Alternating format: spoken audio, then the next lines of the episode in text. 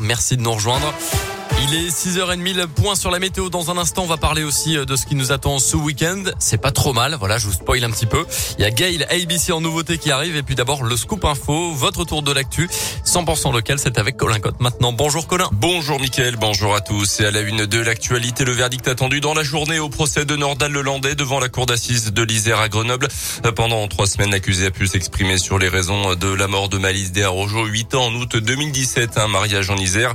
Il était également jugé pour deux agressions sexuelles sur mineurs de 15 ans et pour l'enregistrement et la détention d'images à caractère pédopornographique. Un grand criminel, un danger social absolu, l'a qualifié hier l'avocat général dans son réquisitoire, demandant la réclusion criminelle à perpétuité assortie d'une peine de sûreté de 22 ans contre Nordal Lelandais. Dans l'actualité, dans l'un, jeune burgien condamné à six mois de prison avec sursis cette semaine. Fin décembre, en pleine nuit, il avait été interpellé en flagrant délit de cambriolage dans un institut de beauté à Bourg-en-Bresse, souffrant de troubles psychiatriques mais déclaré responsable pénalement. D'après le progrès, il s'était ensuite rebellé contre les policiers lors de sa garde à vue, blessant cinq fonctionnaires, des faits qu'il a contestés à la barre. Le jeune homme doit également être jugé prochainement pour des violences sur un surveillant lors de sa période de détention provisoire. Quand le sport emprunte les sentiers de l'histoire, première édition de la trace des maquisards de l'Ain, le départ de ce trail nocturne historique entre Bourg-en-Bresse et Oyonnax sera donné demain soir.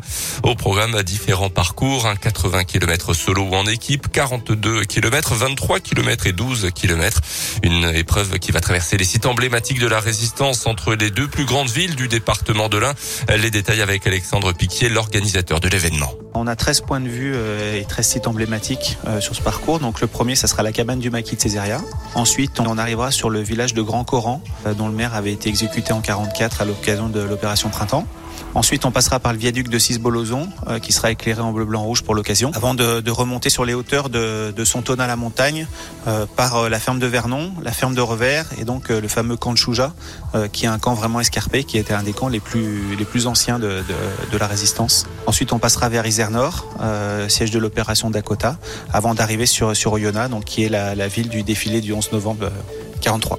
Plus d'informations sur cette première édition de la trace des maquisards de l'Ain sur notre site internet Radioscoop et partenaire de l'événement. Dans l'actualité également ce matin, Jean-Jacques Bourdin encore un peu plus dans la tourmente. Le journaliste star d'RMC BFM TV est visé par une deuxième plainte après celle déposée par l'animatrice Fanny Agostini. Une femme aujourd'hui âgée de 60 ans a porté plainte contre lui pour agression sexuelle, harcèlement et exhibition des faits commis en 1988 selon elle.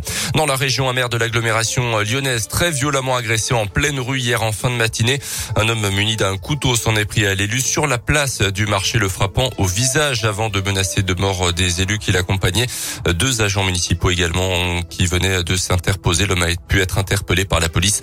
Il avait déjà fait l'objet de plaintes pour violence notamment.